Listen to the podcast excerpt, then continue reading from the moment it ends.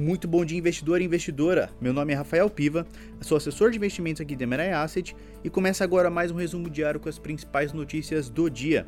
Os mercados acordam hoje na expectativa do depoimento de Jerome Powell, presidente do Banco Central dos Estados Unidos, sobre a política monetária local.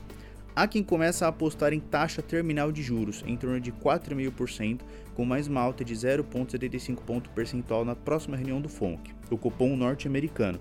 No Brasil, em dia fraco de indicadores, seguem as discussões em torno da política de preços da Petrobras. O governo estudou incluir um voucher de 400 reais aos caminhoneiros e elevar o Vale Gás na PEC dos combustíveis. A preocupação do ministro Paulo Guedes é preservar a lei das estatais contra eventuais alterações do Centrão. Sobre os subsídios para os caminhoneiros e o Vale Gás, projeções indicam um custo adicional de 4 bilhões de reais e 2 bilhões de reais, respectivamente, até o final do ano, dentro da PEC e fora do teto dos gastos.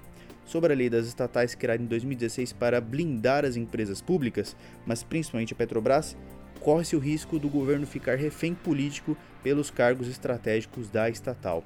Falando da ata divulgada ontem, praticamente repetiu o comunicado da reunião do Copom, pregando um aumento igual ou em menor magnitude da Selic em agosto não sinalizando claramente o fim do ciclo e falando em juro alto por um período mais longo. Foi uma novidade o documento ter mencionado inflação ao redor da meta no horizonte relevante da política monetária, ao invés de no centro de 3,25%. Aparentemente, 2023 já parece perdido para o Banco Central e ele já pensa em 2024. Na leitura do Banco Central, o juro está no limite e o que se tem é a manutenção em patamar elevado por mais tempo. Aguardemos o IPCA 15 de junho, na sexta-feira, para poder calibrar as apostas para a taxa básica de juros. Na agenda internacional do dia, a inflação ao consumidor, o CPI do Reino Unido, para o mês de maio abre o dia e três dirigentes do Fed, o Banco Central dos Estados Unidos, participam de eventos hoje. Thomas Barkin, às 10, Patrick Harker, às 13 e Charles Evans, às 13 horas e 50 minutos, horário de Brasília. Falando rapidamente das bolsas, na Ásia as bolsas de valores fecharam em queda generalizada, com o Nikkei sendo contado em menos 0,37% e Xangai a menos 1,20%.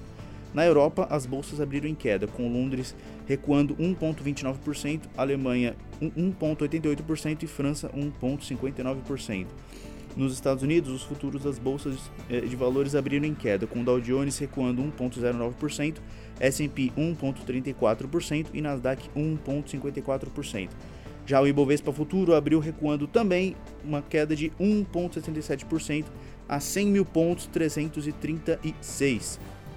Já o dólar avança 0,74% e é cotado hoje a R$ 5,16. Rapidamente aqui nas commodities, o petróleo WTI recuou 4,48%, é, sendo cotado a 104 dólares e 75 centavos o barril. O petróleo Brent recuou 3,85%, sendo cotado a 110 dólares e 29 o barril.